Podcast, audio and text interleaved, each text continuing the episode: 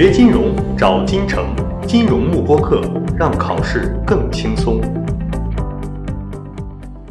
嗨，大家好，欢迎来到我们 CFI 小白课系列之证书普及课。那么今天我们想聊的一个话题就是关于 CFI 啊，学完之后到底能赚多少钱？我们现在有三组数据啊，第一组数据就是关于我们全球持证人的这样的一个年收入。经过统计啊，全球平均的一个年收入已经达到了十七点八万美元，美国是十九万美元啊，英国二十万美元啊，香港是十三点六万美元。所以总体来看，这组数据还是蛮高的这样的一个年薪。我们再来看一下第二组数据，第二组数据就是有十年以上工作经验的一个人群啊，CFI 持证人比没有 CFI 持证人要高达百分之二十四的。这样的一个年收入啊，这是第二组数据。第三组数据就是不考虑工作经验的一个情况下，我们 CFI 持证人的一个年收入是高于没有持证人年收入的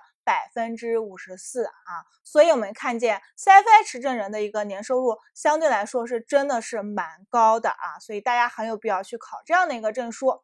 我们再来看。啊，一个问题就是很多同学会问到，那么如果我学完 CFI 之后，我可以在什么样的一个企业工作了？那我们在国内的话，国内我们的一些头部券商啊，尤其是做我们的一个分析岗位的，对我们的一个 CFI 的一个偏好还是非常多的。他们会在自己的一个招聘启事里面明确写上一条，就是更偏爱有 CFI 持证人的这样的一个要求。同时呢，还有一些国有银行。外资银行包括四大会计事务所也是偏爱有 CFI 持证背景的啊新人的啊，所以啊整个的一个国内的很多企业还是蛮喜欢这样的一个 CFI 持证人的。我们再来看一些啊数据，就是有关于我们的一个 CFI 协会会员的一个十大雇主的问题。第一家就是非常有名的美林证券啊，然后是花旗，然后是瑞信啊，德意志。汇丰、摩根大通、摩根斯丹利啊，加拿大皇家银行、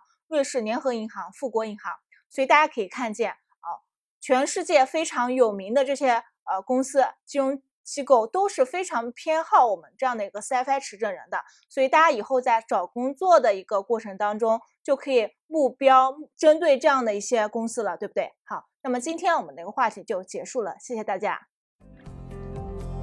锁定金城教育。成就金融梦想，更多备考知识，请关注金融幕播课。